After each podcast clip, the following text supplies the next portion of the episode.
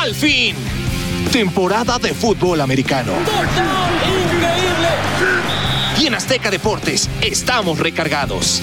Esto es el podcast del ritual. Un día más, una semana más del podcast de Ritual NFL. Bienvenidos sean todos ustedes. Este es el noveno episodio. Qué rápido pasa el tiempo, ¿no, muchachos? ¿Cómo han sentido nueve capítulos ya? O sea, casi vamos a llegar a Thanksgiving y yo no entiendo en qué momento pasó. Amigos, buenas tardes. Ya estamos casi a la mitad de la temporada. Cuando estemos jugando, bueno, cuando se estén jugando los juegos del próximo domingo, oficialmente estaremos en el Ecuador de la temporada 20 de la NFL. Y en una temporada en la que el riesgo era que no hubiera. No, y un año que se ha ido rapidísimo, ¿no, Lalo? Rapidísimo y estamos ávidos de tener algo por qué dar gracias. Gracias por estar sanos, por podernos ver. Y es una de las razones por las que hoy estoy contento. Damos gracias que hoy podemos contar con un invitado muy especial, parte del ritual. Los ritualistas. Parte del ritual NFL. Tenemos presente en esta edición a nuestro querido coach Castillo. Mi querido coach, qué placer saludarte a la distancia. ¿Cómo has estado estos días? ¿Cómo te encuentras? Coach, debo decir a nombre de todo el equipo que se extraña, la verdad se extraña convivir, se extraña estar juntos. ¿Cómo te encuentras, mi coach? Bien, eh, muchachos, todo muy bien. Este, ustedes llevan nueve programas, yo llevo nueve meses aquí en ya. sí, caray. Pero bueno, pues mira, bendito sea Dios, bien de salud y este y, pues bueno, viendo los juegos desde aquí, desde la casa y este, extrañándolos, por supuesto. Pues sí, mi coach, muchísimas gracias, de verdad, sabes que es mutuo el sentimiento. Vamos a empezar hablando, eh, si te parece, mi querido coach, quiero arrancar contigo, platicando un poco acerca de los novatos, de los corebacks novatos esta temporada, hablar un poco acerca de Joe Burrow en Cincinnati, de Tua Tagovailoa, que acaba de hacer su debut el fin de semana con Miami, y de Justin Herbert con el conjunto de los Chargers. Desde tu punto de vista, mi coach, ¿quién va a llegar más lejos esta temporada? ¿Quién podría ser considerado hoy por hoy el que lleva la ligera ventaja en la carrera por novato ofensivo de la campaña? Mira, yo creo que hay dos jugadores que sin duda son, para mi gusto, los que están peleando ese, ese título, que son Joe Burrow y Herbert. Ahora, la, diferencia es que uno está en un equipo mucho más competitivo que el otro. Yo creo que en cuanto a, a talento, a mí me da la impresión de que el, el más talentoso es Joe Burrow, sin duda, ¿eh? Pero pero sí tiene el gran problema de que está en el equipo posiblemente el segundo o tercero mejor equipo perdón en el segundo o tercero equipo más débil de la liga. Y por otro lado este Herbert que ha demostrado cosas que no lo que no pensábamos que tuviera un chavo que llega de inmediato a esta liga no impactar en un equipo sobre todo un tipo muy audaz un tipo eh, con mucha con mucha seguridad en él mismo o sea, arriesgándose siempre a tirar pases profundos que ahora se ven poco en esta liga, ¿eh? son pocos los jugadores que tiran pases de más de 30, de más de 40 yardas o que consiguen puntos con pases de este tipo y él lo hace. Entonces yo, yo considero que los dos son muy talentosos, pero uno está en un equipo mucho más eh, competitivo que el otro, entonces yo creo que eh, para mi gusto el que debe de ganar es Joe Burrow. ¿Concuerdas, Pete, con lo que piensa el coach? Joe Burrow va por encima del resto de sus competidores? Eh, creo que sí, creo que está muy, muy pareja el, el, tema de la carrera. Al igual que el coach, creo que la gran diferencia en esta, en esta discusión la hace el reparto que tienen cada uno de los dos corebacks. Justin Herbert tiene más apoyo ofensivo, defensivo e incluso de sus coaches. Estamos hablando de un de un Joe Burrow que tiene una línea ofensiva de las cinco peores de la NFL, una defensiva estadísticamente de las diez peores de la NFL, un cuerpo de coaches que no le ayuda precisamente o sea, no es tan creativo y no tiene tanta experiencia, también están en una curva de, de aprendizaje junto al coreback novato. Y Burrow ha puesto a competir a los Bengals contra equipos que en papel son mucho más superiores e incluso ya le ganó a Tennessee, un Tennessee sí. que solamente había perdido un juego. Yo también creo que Herbert está haciendo cosas muy espectaculares, le ha cambiado la cara a los Chargers, pero coincido con el coach, creo que Herbert, eh, que Burrow lo que está haciendo es más meritorio que lo que está haciendo Herbert, aún así, los dos nivel top, ¿no? Sí, y digo, al final ninguno de los dos está encontrando las victorias importantes, ¿no? A pesar de que mm. Cincinnati le peleó bien a los Browns, ¿no? Ha, ha sacado un par de victorias, el, el, caso de Tennessee, me parece que ha sacado muy buenas cosas, pero los Chargers siguen sin poder ganarla, o sea, el fin de semana volvieron a perder prácticamente en la última jugada por un punto contra los Broncos de Denver, unos Broncos de Denver que están lejos de una versión positiva o una versión poderosa dentro de la liga, ¿eh? Sí, lo único positivo que tiene Denver en este momento es que se ha dado a conocer que tanto el presidente de operaciones como el gerente general han arrojado positivo a un examen que les han hecho y entrar en un periodo de cuarentena.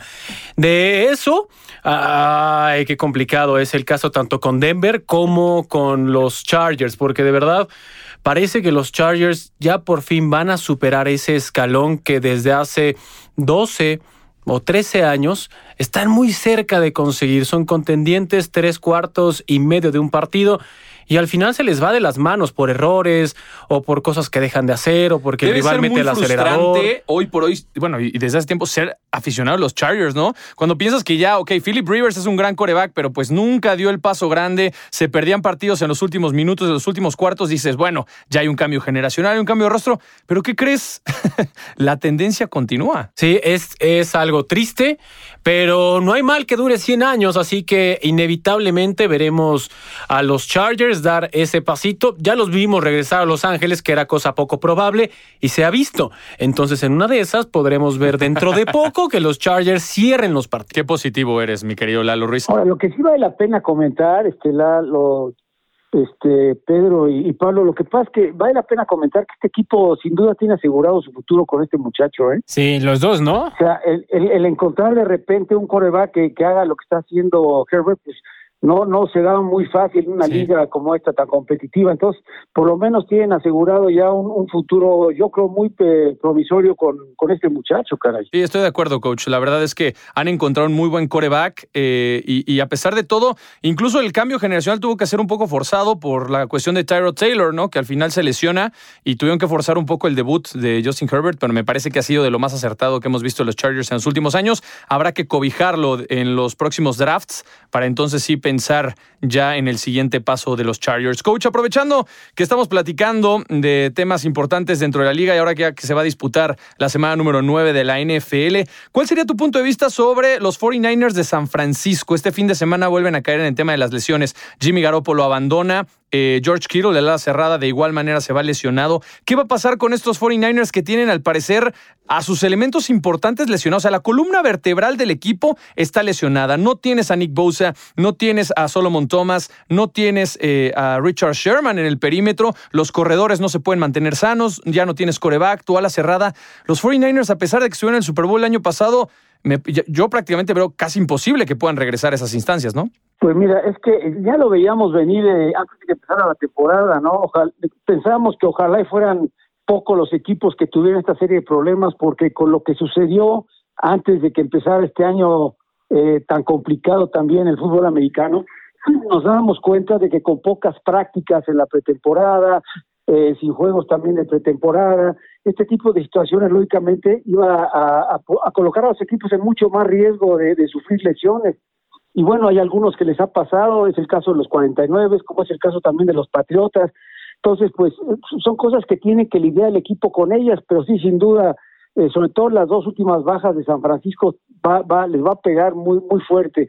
Y hablando además de que están en una, en una división muy, muy, muy competitiva, posiblemente la división más competitiva de la liga. Sí, claro, y ahí tienen peleando eh, equipos importantes, ¿no? Dentro de la división. Pete, eh, ¿Es simplemente mala suerte o hay un análisis de trasfondo por el cual los jugadores están lesionando en San Francisco? Que no es el único equipo, claro está, pero simplemente es mala suerte o hay un trabajo de pretemporada, hay una curva de rendimiento desde el Super Bowl. ¿Cuál sería tu análisis de lo que está pasando con los 49ers? Te digo algo, creo que sí hay un tema en específico con el equipo porque no es esta temporada nada más. La pasada que llegaron al Super Bowl, varios jugadores se lesionaron, alcanzaron a regresar y naturalmente tuvieron el éxito de llegar al Super Bowl. Pero si tú te acuerdas, una temporada antes en aquella en la que se rompe Jimmy Garoppolo en el tercer partido contra Detroit o Kansas City, no estoy seguro, en la temporada 2018, ese año también cayeron muchos jugadores. Ese año Richard Sherman ya estaba en el equipo y cayó lesionado. Tres linieros ofensivos cayeron lesionados. Eh, eh, Fred Warner cayó lesionado, Ruben Foster también, ¿te acuerdas que era parte de ese equipo todavía? O sea, en el periodo en el que Kyle Shanahan ha sido head coach del equipo y John Lynch, eh, gerente general del equipo, que ellos son los encargados de llevar a, los responsables de distintas áreas. Creo que si hay un tema con el acondicionamiento físico de San Francisco, porque no puede ser que en tres temporadas estés hablando que en dos de ellas más de 15 jugadores se te hayan, y 15 jugadores importantes, se te hayan ido a la lista de lesionados. Puede que te pase una vez en tres temporadas. Dos veces en tres temporadas estás diciendo que ya la normativa es que estén lesionados, entonces sí creo que hay un tema más de fondo porque son jugadores importantes. Todavía dijeras, son jugadores de equipos de práctica que vienen llegando de otros equipos. Creo que sí hay algo que tendrían que checar ahí. Sí, estoy de acuerdo. No habría que ver también en el tema de la preparación física, la pretemporada, qué es lo que está ocurriendo en el equipo de los 49ers, porque ahí están cojeando de manera drástica. Así es que si nos apuran, lo sentimos también por todos los aficionados de los 49ers que van a tener que despedirse de sus posibilidades de postemporada este 2020. Lalo Ruiz, vamos a hablar un poco de los jugadores destacados de esta semana y si me lo pones en la lista rápidamente, el primer nombre que salta a mi mente es Dalvin Cook con el equipo de los vikingos de Minnesota en contra de Green Bay. Un accionar, una actividad y después de regresar de lesión, la verdad es que hay que destacar, me parece, la gran actuación que tuvo Dalvin Cook este fin de semana. Sí, y sobre todo que era un duelo que siempre es ríspido cuando se enfrenta a Green Bay frente a Vikingos. Vikingos llegaba como la víctima. Kirk Cousins ha sido irregular a lo largo de la temporada, en gran parte porque no ha contado con ese capital humano al cual pueda descargarle en situaciones apremiantes. Que esté Dalvin Cook de vuelta, que esté sano y que te ayude a quitarle carga al coreback siempre va a ser algo que hará sonreír a cualquier coordinador ofensivo. ¿Por qué? Porque no te vuelve unidimensional, porque tienes muchas más herramientas para poder hacer daño a la defensa rival. Y lo vimos en este partido que inclusive Green Bay empezó a meter el acelerador en la parte final y la línea defensiva sacó la casta, pero es una gran noticia que Dalvin Cook esté de vuelta, es una gran noticia sobre todo porque, reiterando, quita esa carga sobre los hombros de Kirk Cousins y le da mucho mayor rango de movimiento. ¿Quién sería para ustedes el corredor que más ha destacado en este 2020 en lo que va de la temporada? Coach, eh, si quieres comenzamos contigo. ¿Cuál para ti sería el, corredor que más ha pesado? O el juego terrestre más importante de por hoy en la NFL desde tu punto de vista, ¿por dónde pasaría? Pues mira, yo lo empezaría por Derek Henry, sin duda, ¿eh? aunque pues, no ganó el equipo de los Titanes este, este fin de semana que pasó, pero sin duda este, este, este jugador fue el que mejor empezó la temporada como como corredor, pero estamos viendo algunos que han sobresalido, ¿no?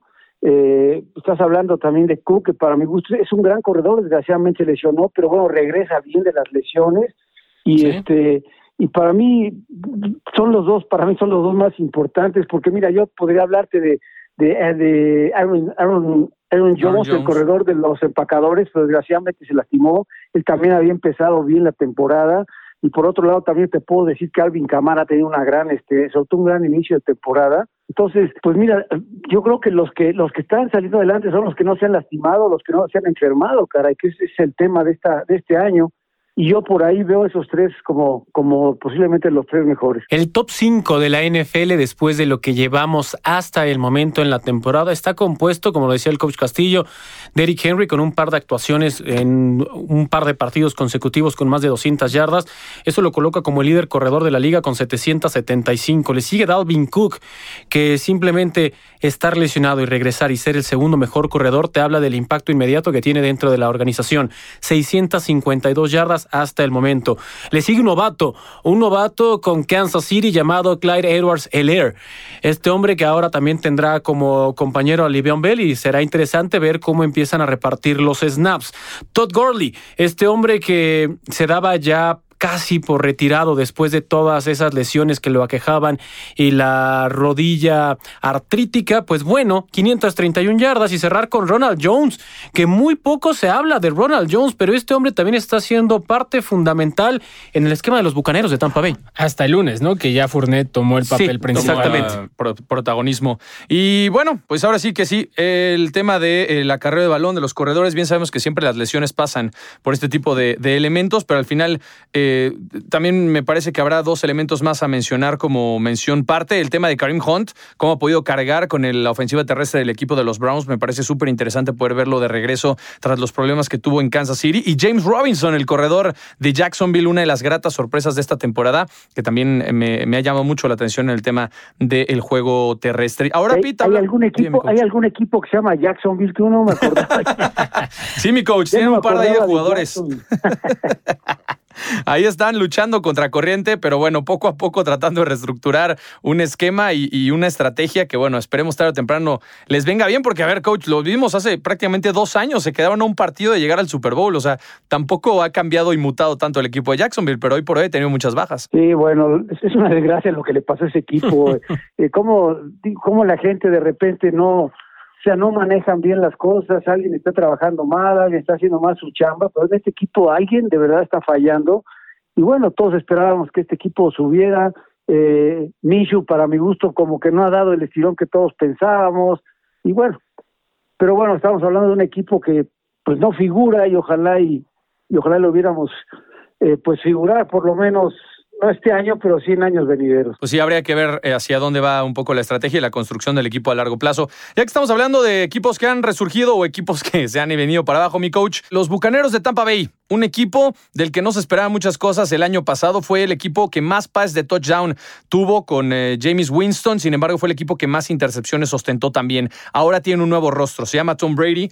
Y, y, lo vimos en el partido de lunes por la noche en contra de los Giants. Es un equipo que encuentra las maneras para ganar. A pesar de que la defensiva de los Giants les complicó mucho las cosas, Tampa Bay está jugando bien. No sé qué piensas tú, mi coach, pero está jugando bien. Tiene un esquema interesante. Bruce Arians está imprimiendo también su estilo junto con Tom Brady. Ahora se les va a sumar Antonio Brown la próxima semana.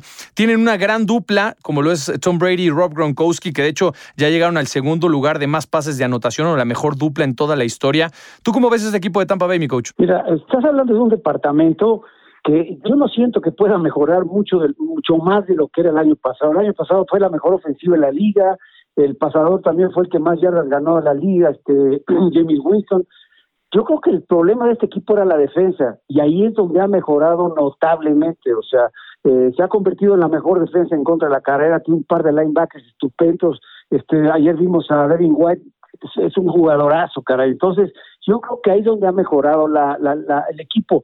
Ahora, sin duda, el, que esté eh, un jugador como Brady a la ofensiva, bueno, le da, le da, pues, sobre todo le da, le da más eh, personalidad, más presencia al equipo, y este va a costar más trabajo ganarle, ¿no? Este, no, no va a tener intercepciones o la cantidad de intercepciones que tuvo Winston el año pasado, eh, se le empiezan a dar bien las cosas. A mí me da la impresión de que al principio lo tenían un poquito amarrado, obligándolo posiblemente a tener una ofensiva a lo mejor diferente a la que él manejaba. Parece que Bruce Arians empieza a soltarlo, empieza a, a, se sienta más cómodo, a dejarlo que él maneje la ofensiva. Entonces todo esto pues le ha redituado en, que ha ganado los últimos los últimos partidos. Ayer no se dieron bien, creo que los gigantes plantearon muy bien el partido. Y este y bueno yo creo que ese partido se debe haber empatado porque al final esa decisión estuvo un poquito complicada. Pero bueno sin duda este equipo es de los que de los están catalogados como de los mejores y, y, pues sí bueno sin duda van a estar en los playoffs y, y este ahora están, están en una división no muy fácil ¿eh? Carolina y parece que empiezan a jugar mejor, regresa McCaffrey, por otro lado los Santos también parece que empiezan a mejorar, entonces pues es una división competitiva y vamos a ver qué pasa con los Bucaneros, pero sin duda es un equipo que te insisto, para mí el departamento donde han mejorado notablemente la defensiva. Sí, estoy de acuerdo y ahí es donde los han mantenido en la pelea constantemente y como dice, se quedan a una sola jugada, ¿no? Donde Daniel Jones no puede concretar esa conversión de dos puntos e incluso hubo polémica al final con el tema arbitral. Eh, los Bucaneros de Tampa Bay me parece que han tenido también un acierto muy importante que es rodear ¿no? a su nuevo coreback de talento. Eh, ¿Cómo lo ven ustedes, muchachos? Gronkowski, Tom Brady, una de las mejores duplas en toda la historia de, este deporte. Desde su punto de vista, ¿quién podría superarlos? O sea, hablando de duplas históricas en la NFL, ¿de quién podríamos hablar? Complicado, muy, muy complicado, porque honestamente ahorita no hay. No, pero ahorita no hay nadie que esté marcando una etapa tan dominante como la que tuvieron ellos en su andar en Nueva Inglaterra. Y eso es una realidad. No hay un hombre en estos momentos que sea una amenaza indefendible dentro de zona roja, que durante mucho tiempo eso fue Gronkowski, no la versión que estamos viendo ahora en Tampa Bay, con todo respeto, y sigue siendo un gran jugador, pero no es tan dominante como lo era antes. Entonces, haciendo un símil de cómo lo fue cuando estaba en su prime, cuando estaba en top, en este momento en la liga, no encuentro un símil. Hay grandes jugadores en esa posición sin duda, pero que exista ese binomio tan aplastante, demoledor, honestamente ahorita no hay. Difícil. Te voy a dar una opción. A ver, dame opciones, Pedro. porfa. Eh, Patrick Mahomes y Tyreek Hill. Tyreek Hill esta semana, en la semana pasada, empató a Randy Moss como el jugador con más pases, bueno, más recepciones de touchdown, de 40 o más yardas. Randy Moss. Y, Es que y- yo estaba pensando más en ala cerrada, coreback. no, no, receptor, Ah, o sea, manos, ¿no? no, Nada, cual- exactamente cual- lo mismo. cualquier binomio así. Yo no sé cómo ande Rogers con Devante Adams también, ¿eh? Sí, sí, sí, totalmente de acuerdo. Es otro de los grandes o sea, el, el tema nada más que le veo a esto es que Aaron Rodgers pues ya tiene 37 años. Digo, todavía, claro que le quedan algunos años en la NFL, pero quizá esa... Tiene un tope, ¿no? Ese, empezaron la cuenta ya cuando Aaron Rodgers ya estaba más adelantado, mientras que Mahomes y Tyreek Hill están creciendo juntos y cada temporada tú ves que la, la química es cada vez más fácil. O sea, Patrick Mahomes, si, si tiene el balón más de tres segundos en la bolsa, sabes que el 80% de las posibilidades es que vaya un pase largo a Tyreek Hill. Oye, pues no, tampoco olvides a Kyle Murray y Andre Hopkins. Sí, que fue una gran adición de Andre Hopkins en esta temporada. Les llegó gratis. Ese equipo va a ser la gran sorpresa, ¿eh? Vas a Sí, ver. claro. Sí, no, Arizona definitivamente. Y te voy a decir una cosa, Kyler Murray también está haciendo argumentos para ser considerado el MVP de la temporada, ¿no? Sa- ¿Sabes a futuro? O sea, y ese todavía no han demostrado nada, pero a futuro, ¿quién sí me gusta mucho? La dupla que está empezando a hacer esta temporada, T. Higgins y Joe Burrow. Muy. Los dos, la verdad, o sea, Se pinta, entienden muy bien. pinta- sí, se, se entienden muy bien. Eh, T. Higgins viene de Clemson, en una universidad donde estaba acostumbrado a jugar con Trevor Lawrence, entonces entiende cómo juegan cierto tipo de corebacks. Joe Burrow también en LSU tenía muy buenos receptores y la química fue instantánea. En este momento, T. Higgins ya es el mejor receptor de, de Cincinnati. O sea, ah, no estoy diciendo que están cerca ahí, pero a futuro creo que sería una buena Y sabes que una que perdimos lamentablemente, la de Drew Brees con Michael Thomas. Sí, Era una de las sí. grandes duplas del deporte. Y bueno, Thomas ha tenido problemas, ¿no? Entonces, Sí, bueno. sin duda, ¿eh? eso, eso es importante también. Sí, sí, habría que mencionar. Pero bueno, ya veremos duplas en la historia. Joe Montana con Jerry Rice, Troy Aikman con Michael Irving, Peyton Manning con Marvin Harrison, Steve Young con Jerry Rice. O sea, la lista es larga, pero bueno, poco a poco empezamos a ver estos grandes socios dentro del emparrillado. Eh, terminando este tema, vámonos directamente con el trending. El trending. Y bueno, ya que estamos platicando de tendencias dentro de redes sociales y de los temas más destacados durante la semana, mi querido coach, ¿qué piensas acerca de la agresión de, eh, de Javon Wims el fin de semana, el jugador de los Osos de Chicago que perdió la cabeza y empezó a atacar a su compañero de profesión? Eh, me parece una de las cuestiones lamentables. La liga tendría que poner eh, castigos ejemplares al respecto. No sé qué piensas, mi querido coach, para poder platicar un poco acerca de, de este jugador que no es la primera vez, digamos, que tiene problemas de esta índole. No, terrible. Más, dos juegos se me, hizo, se me hicieron pocos, caray. Eh, yo creo que lo que hizo fue, digo, además de que estuvo estuvo muy mal porque porque lo hizo en un momento en que el juego estaba prácticamente parado la- las eh, o sea lo estaban inclusive lo estaban enfocando a ellos o sea claramente se ve lo que hace llega por atrás después este se le enfrenta le da dos golpes además me da la impresión de que se debe haber fracturado las manos cara pegarle al casco de esa manera Dos veces. pero bueno, mira, son reacciones que no entiende uno. O sea, los que hemos participado en este deporte, de verdad, eh, es, es difere- es, es difícil que te calientes de esa manera. O sea, yo estoy de acuerdo que la pasión al deporte es, es muy grande, pero sobre todo en un juego como este, el fútbol americano, en el que tienes la posibilidad de estarte desahogando constantemente, yo, pues es difícil que, te, que, que, que estés en una situación como esta. Pero bueno, hay caracteres, eh, yo no sé, digo, le pasó a Miles Garrett el año pasado, que fueron cuatro juegos Sí, me que le parece que fueron cuatro ¿no? juegos de suspensión.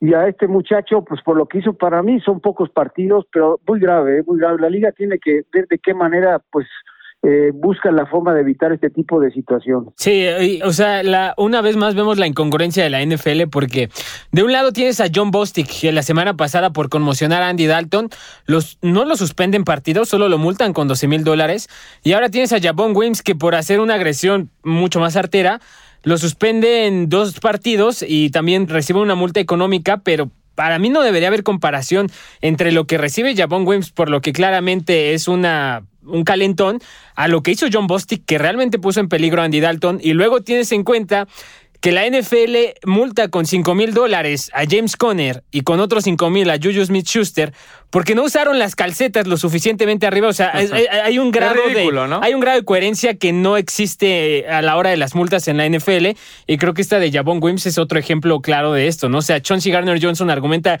que le escupió, pero pues, mientras no haya pruebas sigue siendo una acusación y, y a eso te remites, ¿no? Pero la NFL creo que sí tendría que ajustar algo ahí. Y cuando parecería, como dice el coach, que tras el incidente de Miles Garrett el año pasado en el partido de los. Browns contra los Steelers, ya habría precedentes, ¿no? Exactamente. no se ve realmente hacia dónde va esta situación. Lamentable y evidentemente lo señalamos como una cuestión negativa de la semana. Ahora, en otro de los trendings y de los temas que están platicando Lalo Ruiz en, en torno a la NFL, se discute por ahí una posibilidad de que exista una postemporada con 16 equipos.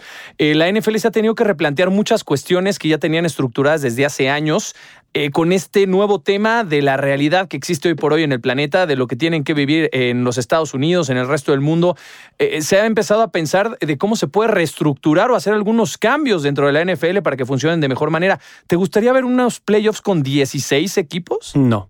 ¿Por qué? ¿Por qué? Porque eso abriría la posibilidad a que equipos en una división mucho menor, eh, con un récord menor en cuanto a competencia, con un récord que ni siquiera rebase el punto 500, estén peleando por algo que no es meritorio. Pero del otro lado no me sorprende por múltiples factores. Arrancabas con el tema de lo que está experimentando el mundo y la NFL no es ajena al punto de han dicho en, a lo largo de un mes cuatro posibles escenarios de cómo llevar a cabo el Super Bowl y esto es solamente una de las tantas cosas. La primera fue vamos a suspender el Pro Bowl por primera vez desde muchísimo tiempo. Ok, suspendido el Pro Bowl. Bueno, ya que le ganamos una semana porque no hay Pro Bowl, podríamos alargar entonces esta postemporada Ok, escenario B, no hay Pro Bowl y alargas una semana. Bueno, escenario C. Ah, ok, que se juegue el Super Bowl, pero a puerta cerrada, pero lo haríamos con esperando que sí haya afición y por eso lo podríamos mover hasta finales de marzo. Ok, escenario D. Y así seguirá evolucionando esto hasta que estemos más cerca de las fechas. Hasta ahorita, ¿cómo va el escenario? Va a haber el 20%, máximo el 30% de la capacidad en el Raymond James Stadium. Quieren que haya gente, van a ser mucho más estrictos los protocolos, pero ante la situación que estamos viviendo se tienen y se deben tomar medidas. Por eso no lo veo descabellado, pero si ahorita como está el formato ya tienen problemas de planeación, si incrementas el número de equipos que participen en postemporada, te va a hacer todavía más complicada la chamba de poder eh, organizar el calendario. Sí, va a estar complicado. Coach, 16 equipos en postemporada, ¿suena bien o demerita la posibilidad o el regalo que le dan a los equipos de poder llegar a postemporada para tratar de, de pelear el Super Bowl? O sea, llama más la atención, va a ser mucho más interesante por el tema de que los aficionados podrán ver a sus equipos en postemporada o definitivamente están por el camino equivocado. Bueno, viéndolo desde ese punto de vista, pues es mucho más atractivo porque para la gente, sobre todo para los aficionados que no tienen la posibilidad de ver sus equipos en playoffs, los van a ver. Pero yo, yo siento que el tema más importante es la, la baja de calidad, caray. Como van a llegar tantos equipos, si ahorita lo estamos viviendo, eh, por ejemplo, con la división este de la conferencia nacional, en donde vemos equipos que realmente no tendrían por qué entrar a playoffs, y alguno de ellos va a entrar. Entonces, yo, yo siento que es demasiado abrir la, la digo, la, el abanico para para que para que la calidad baje en ese en ese aspecto no yo creo que el tema de los playoffs es importante porque llegan los mejores equipos de la liga y o por lo menos los mejores equipos de la, temporada que está jugando y yo creo que no lo deberían de cambiar ¿eh? yo creo que esto es, es no, no es bueno para para la liga sobre todo para la calidad de los juegos que se deben de jugar ya en, las, en la, en la, en la postemporada. Pues concuerdo. Ahora, yo nada más quiero eh, explicar el contexto, que no, no es la propuesta nada más porque a la NFL sí. le dieron ganas, ¿no? Esto es solamente un plan de contingencia, sí y solo sí. sí, claro. Lo- los 32 equipos no pueden jugar sus 16 partidos que les corresponden. Es decir, ya han habido retrasos y reprogramaciones en juegos, pero si en diciembre llega a haber un brote de COVID en varios equipos y por alguna razón, no sé, un equipo que está en pelea como los Browns o como 49ers o como Cardinals o como Dallas, no pueden acabar sus 16 juegos, la NFL solamente así contemplaría que entraran 8 equipos en cada conferencia. Si el calendario se puede llevar a cabo como está planeado originalmente, se van a quedar con los 7 que estaban planeados originalmente. Entonces solo es un plazo de contingencia que creo en un año especial como el que estamos viviendo es tremendamente válido. Sí, y por eso hablamos de- del panorama mundial que se está viviendo hoy por hoy y que incluso si se da la posibilidad, incluso podría ser un tema a tratar a futuro como una Sí. posibilidad que podría implementar la NFL. Partido imperdible. Pero bueno, ya para terminar, hablemos del partido que más nos llama la atención para la semana número 9 de la NFL. Hay muchos juegos que destacar, muchos juegos eh, en que poner atención, cosas eh, importantes. Eh, muchachos, desde su punto de vista, ¿qué partido hay que analizar? ¿Qué partido hay que poner ojo esta semana? Voy a arrancar con el coach Castillo directamente. Mi coach, hay muy buenos partidos. Steelers contra Cowboys, Miami contra Cardinals, Saints contra Bucaneros de Tampa Bay, los Raiders contra los Chargers, Ravens contra Colts. ¿Cuál es el partido que más llama la atención, mi querido coach? Mira, sin duda el partido de la semana es el de los Santos contra los Bucaneros, ¿eh? Yo creo que es el partido más atractivo. El de 49 contra Packers hubiera sido también muy atractivo Sí. si los 49 estuvieran completos. Sí. Pero yo creo que en este momento, sin duda, el, el- el juego a analizar y a, y a disfrutar y, y esperar con ansias ese de los de los Bucaneros contra contra los Santos. Están jugando el liderato de la división y los dos equipos llegan completos o bueno completos en, la- lo que en, lo, en, lo- en las, sus posibilidades. Pero sí, sin duda, estos dos equipos que están ahorita pues encabezando por, para mucha gente la, la, la lista de quienes estarán en el Super Bowl. Entonces yo creo que sí es el, el más importante, así como el de Notre Dame contra Clemson en el colegial, caray, que También. bueno. Gran clásico Se- gran señor de. Rubens, yo le voy a dar pie a usted para que escoja usted. Ah, muchas gracias, qué amable, señor. Muchísimas gracias. Mira, yo por un tema de morbo y por un tema de, de la nueva generación de corebacks en la NFL y de equipos que están teniendo esquemas tácticos muy interesantes, me voy a ir por el partido entre Miami y los Cardinals. Los Delfines de Miami están jugando muy bien a la defensiva, están jugando muy bien en la parte de equipos especiales y me parece que vimos un Tua Tagovailoa con un debut titubeante pero que puede mejorar. Necesita tiempo para adaptarse a la ofensiva, necesita tiempo para adaptarse a la NFL y creo que puede empezar poco a poco a evolucionar y a mostrar todavía más su talento. Son corebacks muy similares, Kyler Murray y Tua Tagovailoa, me parece que son equipos que pueden eh, poner sobre los hombros de su coreback eh, su futuro inmediato. Entonces, ese es el partido que a mí me llama la atención porque son defensivas buenas con corebacks similares. Entonces, quiero ver este Muy bien. Yo siguiendo el ejemplo de mi sensei, el coach Castillo, en mí el duelo más interesante es Stanford contra Oregon, que va a estar este. No, no, y va a estar bueno. La NFL, la Ruiz, Ah, nos ok. están contando el tiempo, Ok, por y favor. de NFL estoy dudando. Tengo una. Podría escoger dos. Primero, la mediocridad del este de la Nacional entre Washington y los Giants, donde, donde ganen los Giants. ¿Cuál escoges, Qué triste se va a poner. Pero bueno, ya fuera de cotorreo, Seattle frente a Buffalo es un duelo que me llama mucho la atención. Buffalo que sufre la semana anterior cuando en teoría tenía todo para hacer valer esa superioridad, al menos en papel. Y le costó trabajo superar a los Patriotas. Y Seattle, Seattle es un equipazo. De verdad, Seattle sigue creciendo, sigue mejorando y por eso llama la atención ver a Russell Wilson, que es el presente, contra eh, el futuro de la NFL, lo podríamos decir que es Josh Allen. Yo me quedo con Chicago contra Tennessee porque creo que aquí algún equipo va a quedar eh, va a quedar desnudo, va a quedar expuesto. Chicago tiene marca de cinco ganados y tres perdidos, Tennessee de cinco ganados y dos perdidos. Creo que Chicago no corresponde al récord que tiene actualmente y creo que Tennessee es el equipo ideal para desenmascararlo o de lo contrario, la defensiva de Chicago podría tener los argumentos para frenar el, el ataque de Tennessee que la verdad se ha visto bastante bien salvo los últimos dos partidos. Entonces yo me quedo con ese porque claramente las mejores opciones ya se las habían llevado. Muy bien. Y sí, también va a ser interesante pa- para, ver si no mugrosea Nick Foles a, a Nagy cuando y- mande, y- y- cuando Digo, mande las series ver- ofensivas. En. México todos van a ver Dallas Pittsburgh, pero todos sabemos cómo va a acabar ese partido. Muy bien, pues ha llegado el momento de despedirnos. Gracias por haber estado con nosotros en este noveno capítulo del podcast. Mi querido coach, muchas gracias de verdad por estar por acá. Lo vamos a estar invitando mucho más seguido porque la sapiencia y sabiduría Se que nos aprecia, aporta hace de verdad vale la pena. Muchas gracias, este, gracias por hablarme, por invitarme y este, les mando un abrazo con mucho cariño a los tres. Igualmente, mi coach, y igualmente, Lalo. cuídense, por favor, ¿eh? Claro que sí, nos, nos cu- cubrebocas y todo, mi coach. Nos estamos cuidando. Este, Pedro, Lalo, muchas gracias. Nos vemos en la semana. Acuérdense que tenemos cobertura total. Domingo Facebook Live, martes también Facebook Live, previos, editoriales, Editoriales. notas, absolutamente todo. Nos vemos. Descansen. Muy bien, fuerte abrazo. Nos, nos vemos, nos escuchamos la próxima semana. No te pierdas el próximo episodio del podcast del ritual.